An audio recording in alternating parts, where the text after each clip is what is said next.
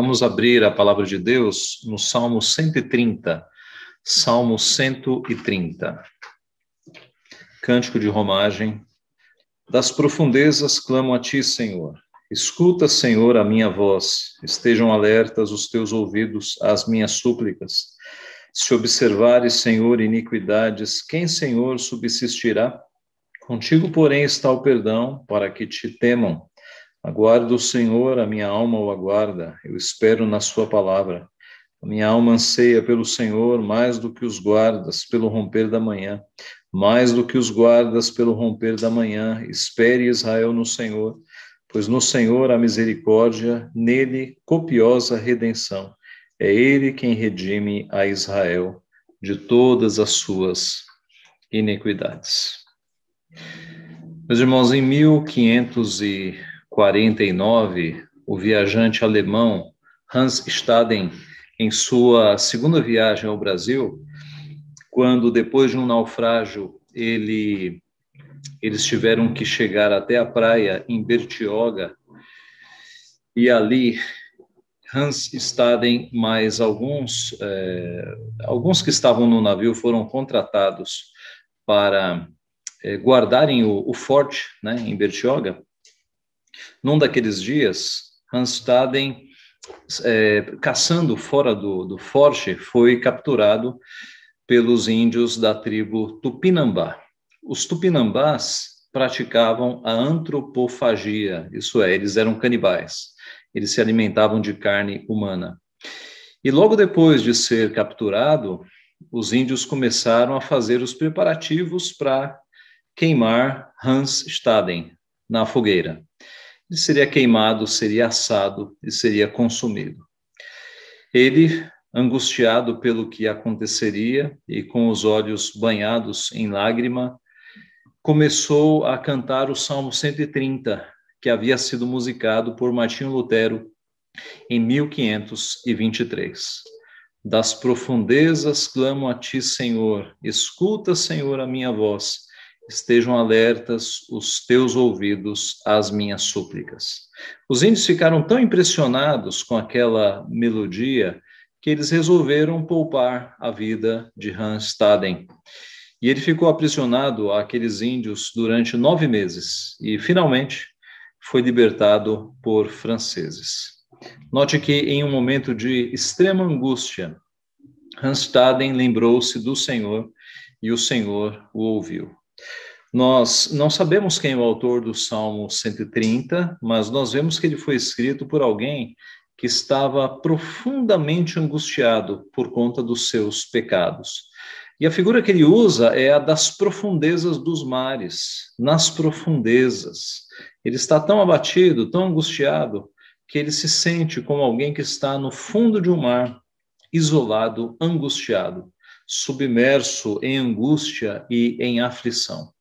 Este é um cântico que foi entoado centenas de vezes por peregrinos que iam ao templo. Você deve ter reparado na tua Bíblia que aparece logo no começo o cântico de romagem, ou cântico das subidas, ou cântico dos degraus. Estes são cânticos que estão nesta sessão que eram entoados pelos peregrinos quando eles iam até Jerusalém. Jerusalém ficava no alto, e por isso o cântico dos degraus, em algumas versões, e cântico das subidas também. Então, este foi um cântico escrito por um salmista no momento de profunda angústia por causa dos seus pecados, e ele foi cantado centenas, talvez milhares de vezes por fiéis do Senhor nas suas peregrinações. Este cântico é composto por quatro estrofes e ele nos mostra o que deve fazer aquele que está nas profundezas da angústia por causa dos seus pecados. As quatro estrofes são bem definidas, uh, de dois em dois versículos. Então, a primeira estrofe é o verso 1 e 2, a segunda estrofe é o verso 3 e 4. A terceira estrofe é o verso 5 e o verso 6. E a última estrofe é o verso 7 e o verso 8. O que deve então fazer aquela pessoa que se sente angustiada nas profundezas da sua alma por conta de pecados que estão pesando sobre a sua vida. A primeira lição que o salmista nos mostra é clamar a Deus, clamar a Deus. Das profundezas clamo a ti, Senhor. O salmista estava ciente do abismo que havia entre ele e Deus, porque a palavra nos diz que os nossos pecados fazem separação entre nós e Deus. E ele então clama ao Senhor por misericórdia. O nome escolhido pelo salmista para este clamor a Deus é o nome Yahvé. Na tua Bíblia, Senhor está com todas as letras em maiúsculo, né? que é uma tradução do hebraico Yahvé, que é o nome que geralmente é usado para as relações pactuais é o, é o nome que aponta para o Deus da aliança, o Deus que fez uma aliança com o seu povo. Então, o salmista clama pelo Deus da aliança, o Deus que fez um pacto com o seu povo. E ele clama por perdão e por misericórdia a este Deus que é o Deus da aliança. No verso 2: Escuta, Senhor, a minha voz, estejam alertas os teus ouvidos às minhas súplicas. Ele pede ao Senhor que o ouça que atente às suas súplicas. Ele sabe que Deus ouve o clamor dos seus filhos. Uh, Lembre-se que em seus últimos momentos, cego e humilhado, Sansão clamou ao Senhor uma última vez, fez um último pedido, dizendo: Senhor Deus, peço-te que te lembres de mim e dá-me força só esta vez, ó Deus, para que me vingue dos filisteus, ao menos por um dos meus olhos. Está em Juízes 16, 28. Samuel, muito jovem ainda, em uma cidade com poucos homens, porque os filisteus haviam matado 30 mil homens, sobraram poucos homens, muitas mulheres, muitas crianças. Ele conduziu o povo à, à adoração num lugar chamado Mispa, os filisteus ficaram sabendo que o povo estava lá e decidiram massacrar Samuel e todo o povo, acabar de uma vez com o povo de Deus. E veja o que aconteceu. Abra comigo em 1 Samuel 7. Primeiro livro de Samuel, capítulo 7. De 7 a 11. 1 Samuel 7, de 7 a 11.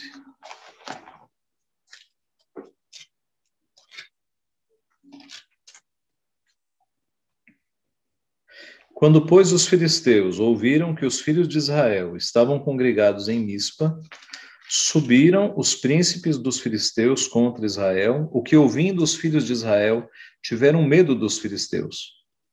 Então disseram os filhos de Israel a Samuel: não cesses de clamar ao Senhor nosso Deus por nós, para que nos livre das mãos dos filisteus. Tomou, pois, Samuel um cordeiro que ainda mamava e o sacrificou em holocausto ao Senhor. Clamou Samuel ao Senhor por Israel, e o Senhor lhe respondeu. Enquanto Samuel oferecia o holocausto, os filisteus chegaram à peleja contra Israel. Mas trovejou o Senhor aquele dia com grande estampido sobre os filisteus, e os aterrou de tal modo que foram derrotados diante dos filhos de Israel. Saindo de Mispa, os homens de Israel perseguiram os filisteus e os derrotaram até abaixo de Bet-Car. Observe que Samuel clamou por socorro. E o que Deus fez? Deus derrotou o exército dos filisteus. Deus fez com que houvesse tanto barulho nos céus, tantos trovões, o estampido de tantos trovões, de tanto, tantos sons, que o exército dos filisteus ficou aterrorizado e virou uma presa fácil para os poucos homens que havia ainda com Samuel. Samuel clamou, o povo clamou e Deus os atendeu. Quando o filho da viúva de Sarepta morreu, Elias, 1 Reis 17, clamou ao Senhor e disse: Ó Senhor meu Deus, rogo-te que faças a alma deste menino tornar a entrar nele. O Senhor atendeu a voz de Elias, e a alma do menino tornou a entrar nele e reviveu. Lembre-se também de Jonas. Jonas, na profundeza dos mares, clamou a Deus e disse: Na minha angústia clamei ao Senhor, e ele me respondeu: Do ventre do abismo gritei, e tu ouviste a voz. Assim, meus irmãos, quando estivermos nos sentindo nas profundezas, por causa dos nossos pecados, nós podemos clamar a Deus porque ele nos ouve. Essa é uma verdade repetida nas Escrituras. Veja esses versículos. Salmo 18, 6. Na minha angústia invoquei o Senhor, gritei por socorro ao meu Deus. Ele do seu templo ouviu a minha voz e o meu clamor lhe penetrou os ouvidos. Salmo 31, 22. Eu disse na minha pressa: Estou excluído da tua presença. Não obstante, ouviste a minha súplice voz quando clamei por teu socorro.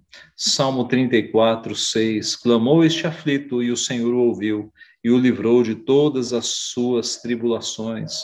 Salmo 34, 15. Os olhos do Senhor repousam sobre os justos e os seus ouvidos estão abertos ao seu clamor. Salmo 41.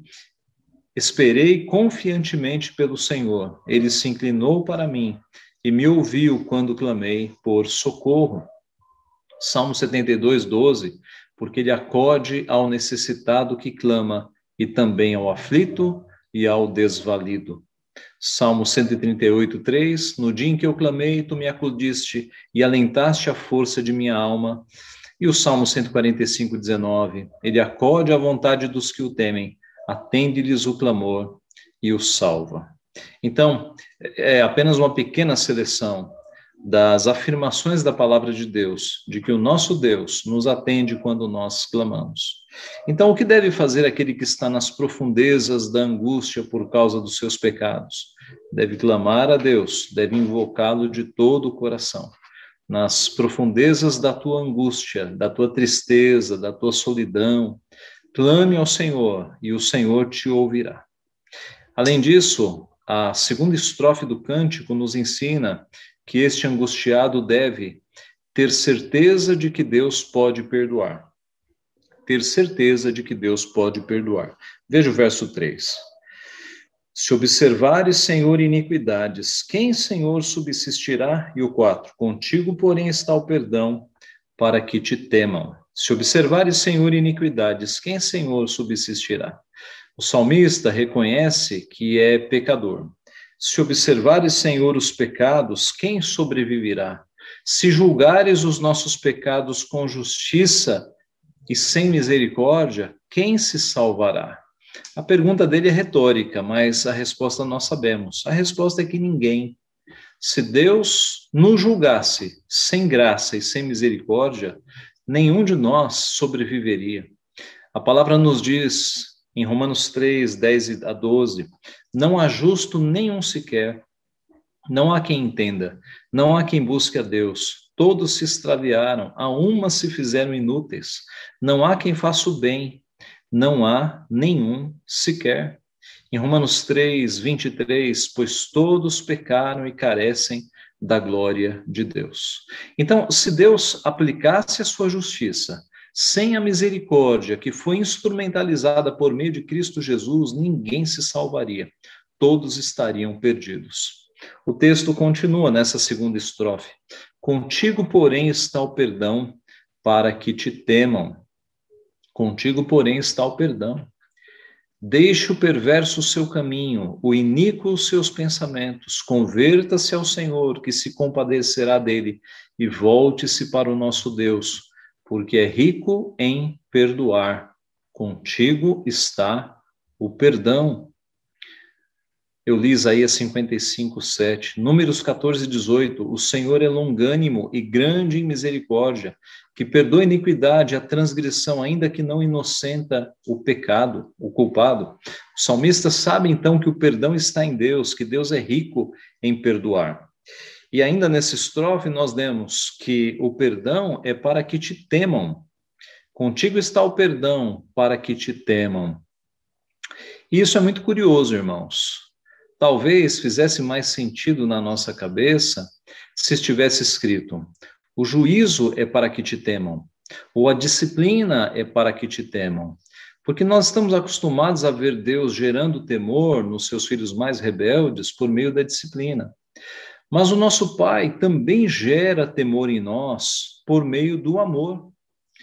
O teu perdão é para que te temam. O perdão de Deus nos mostra que ele nos ama. E isso é um incentivo, isso nos motiva a obedecê-lo. Paulo escreveu aos Coríntios: Pois o amor de Cristo nos constrange, julgando nós isto: um morreu por todos, logo todos morreram.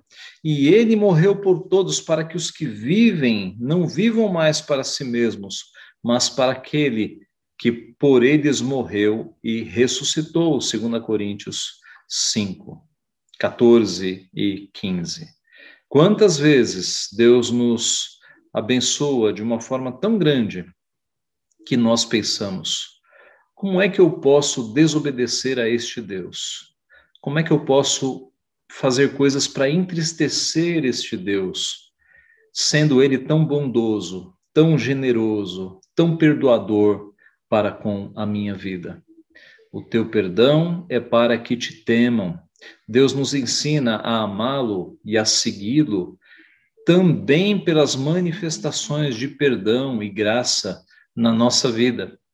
Assim, nas profundezas da tua angústia, da tua tristeza, do, da tua solidão, tenha certeza de que Deus, de fato, pode perdoar.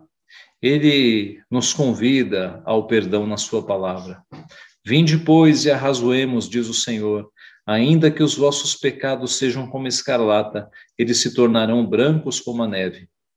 Ainda que sejam vermelhos como o carmesim, se tornarão como a lã. Isaías 1,18.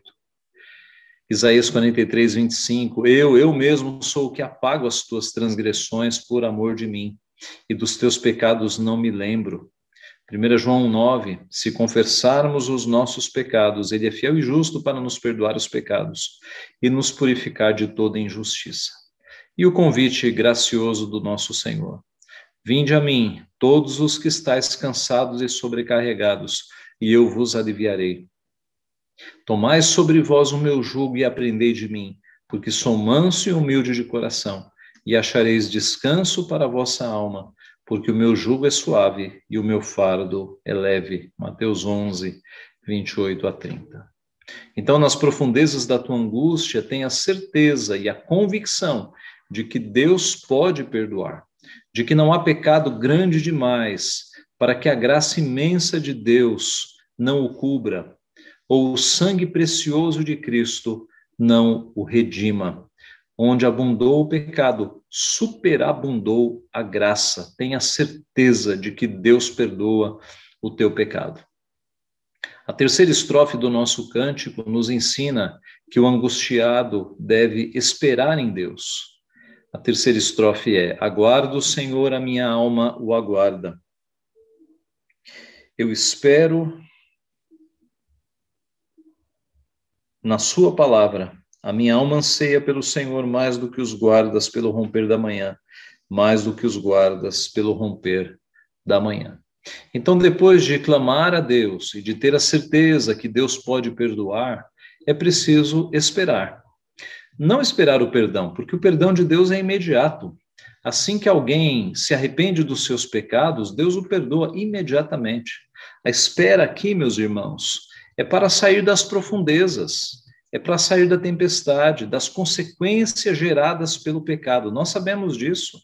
Quando nós pecamos e o nosso pecado gera muitas consequências, e nós nos arrependemos e pedimos perdão, o perdão de Deus é imediato, ele aplica o perdão que foi obtido por Cristo na cruz do Calvário. Mas dependendo da gravidade dos pecados, as consequências ficarão. As consequências precisam ser resolvidas. E é nesse sentido, então, que o salmista vai aguardar. Ele vai esperar para sair das profundezas. Deus vai arrumar a situação, mas é preciso esperar. Aguardo o Senhor, a minha alma o aguarda eu espero na Sua palavra. Então, você já clamou, você já pediu para Deus te ouvir, você tem certeza que Ele pode perdoar, e agora você aguarda a resposta. Foi assim com o profeta Abacuque. Na sua angústia, ele clamou ao Senhor, e ele colocou-se na sua torre de vigia para aguardar a resposta, Abacuque 2, 1. Você deve aguardar, então, e deve entender que o tempo de Deus não é o nosso tempo, que a solução que Deus dá nem sempre é a nossa solução, porque os nossos os pensamentos de Deus não são os nossos pensamentos, e os caminhos de Deus não são os nossos caminhos, são mais altos do que os nossos. Isaías 55. Ainda na terceira estrofe, a minha alma anseia pelo Senhor, mais do que os guardas pelo romper da manhã, mais do que os guardas pelo romper da manhã. O salmista sabe que a sua única salvação está em Deus. É por isso que ele anseia por Deus. Ele sabe que só em Deus ele pode ter a salvação. Ele não confia mais nas, nos homens, nos príncipes, nas soluções humanas. E a sua alma, por isso, anseia por Deus, mais do que os guardas pelo romper da manhã. E que figura é essa, meus irmãos? Que figura de linguagem é essa? É a figura de guardas vigiando uma cidade, guardas que se revezam durante a noite. E aquelas horas que antecedem o romper da manhã são muito difíceis para quem fica de guarda. Das três da manhã às cinco da manhã, essa madrugada, o silêncio é absoluto não há movimento, de forma que cada minuto parece que demora horas para passar. E assim o guarda fica ansioso para que o dia amanheça logo e ele possa ir finalmente para sua casa descansar ou voltar para o seu posto, né, para tirar ali algumas horas de sono. A minha alma anseia pelo Senhor mais do que os guardas pelo romper da manhã. Davi demonstrou um sentimento semelhante no Salmo 143, verso 6. A minha alma anseia por ti como terra sedenta. O salmista, ele não confia mais em soluções humanas. Ele anseia pelo Senhor, ele aguarda no Senhor. No Salmo 41, 40, verso 1, o salmista escreveu: Esperei confiantemente pelo Senhor.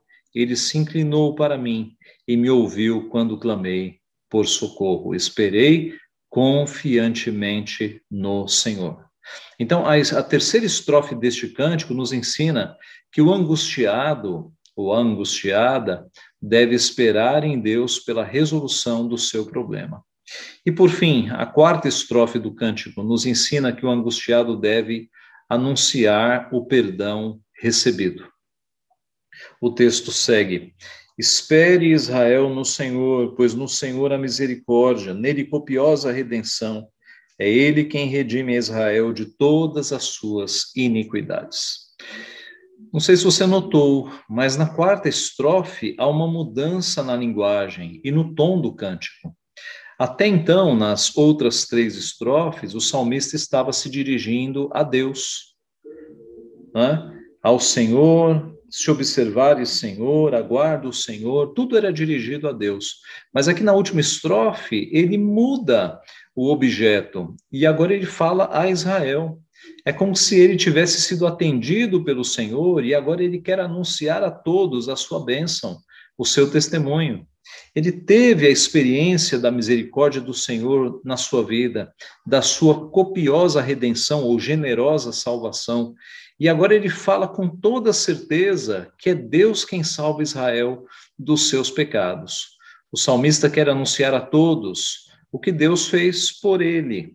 Ele quer anunciar ao povo que, da mesma forma que Deus o tirou das profundezas da angústia, ele pode, Deus pode fazer isso também com os demais.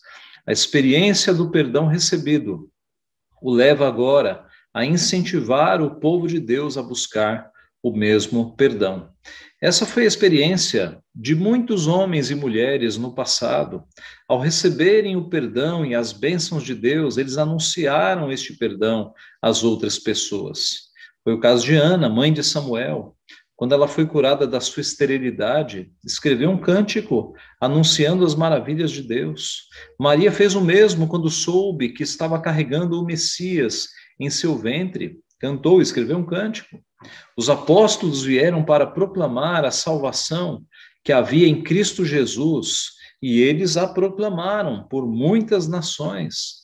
E nós faremos bem se anunciarmos a todos o perdão que nós recebemos do Senhor. Como Asaf no Salmo 78, o que ouvimos e aprendemos, o que nos contaram nossos pais, não encobriremos a seus filhos, contaremos à vindoura geração os louvores do Senhor e o seu poder e as maravilhas que fez. Durante séculos, então, os peregrinos que iam a Jerusalém cantaram estas quatro estrofes, este cântico. Foram consolados com a certeza do perdão que tinham e anunciaram a bênção do Senhor a alta voz. Nós devemos fazer o mesmo, meus irmãos. Nós fomos alcançados pelo precioso perdão de Deus em Cristo Jesus e devemos anunciar estas boas novas, este evangelho, né, essas boas notícias àqueles que estão ao nosso redor. Que seja assim conosco, que nos momentos em que nós estivermos nas profundezas da nossa alma, por conta dos nossos pecados, que nós clamemos ao Senhor, pois Ele nos ouve, que nós tenhamos a certeza de que Ele pode perdoar, porque Ele é rico em perdão, que nós esperemos o Senhor, porque o tempo é dele, e que nós, agraciados por seu amor e com seu perdão, anunciemos a todos o que ele fez conosco. Que Deus assim nos abençoe. Amém.